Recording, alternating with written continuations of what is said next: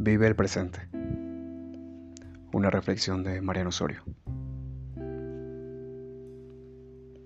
Una tarde estaba con un amigo y él abrió el cajón de la cómoda de su esposa y levantó un paquete envuelto en papel de seda. Esto, dijo, no es un simple paquete, es lencería. Tiró el papel que lo envolvía y observó la exquisita seda y el encaje. Ella compró esto la primera vez que fuimos a Nueva York, hace 8 o 9 años. Nunca lo usó, lo estaba guardando para una ocasión especial. Bueno, creo que esta es la ocasión. Se acercó a la cama y colocó la prenda junto con las demás ropas que iba a llevar a la funeraria. Su esposa acababa de morir. Volviéndose hacia mí, dijo, no guardes nada para una ocasión especial.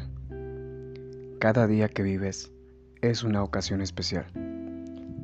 Todavía estoy pensando en esas palabras que han cambiado mi vida. Ahora estoy leyendo más y limpiando menos. Me siento en la terraza y admiro la vista sin fijarme en las malas hierbas del jardín. Paso más tiempo con mi familia y amigos y menos tiempo en el trabajo. He comprendido que la vida debe ser un patrón de experiencias para disfrutar, no para sobrevivir. Ya no guardo nada. Uso mis copas de cristal todos los días. Me pongo mi saco nuevo para ir al supermercado, si así lo decido y me da la gana. Ya no guardo mi mejor perfume para fiestas especiales. Lo uso cada vez que me provoca hacerlo.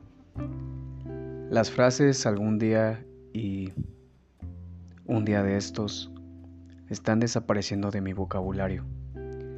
Si vale la pena verlo, escucharlo o hacerlo, quiero verlo, escucharlo o hacerlo ahora. No estoy seguro de lo que habría hecho la esposa de mi amigo si hubiera sabido que no estaría aquí para el mañana, que todos tomamos tan a la ligera Creo que hubiera llamado a sus familiares y amigos cercanos. A lo mejor hubiera llamado a algunos antiguos amigos para disculparse y hacer las paces por posibles enojos del pasado. Me gusta pensar que hubiera ido a comer comida china, su comida favorita. Son esas pequeñas cosas dejadas sin hacer las que me hacían enojar si supiera que mis horas están limitadas. Estaría enojado porque dejé de ver a buenos amigos con quienes me iba a poner en contacto algún día. Enojado porque no escribí ciertas cartas que pensaba escribir un día de estos. Enojado y triste porque no les dije a mis hermanos y a mis hijos con suficiente frecuencia cuánto los amo. Ahora trato de no retardar, detener o guardar nada que agregar a risa y alegría a nuestras vidas.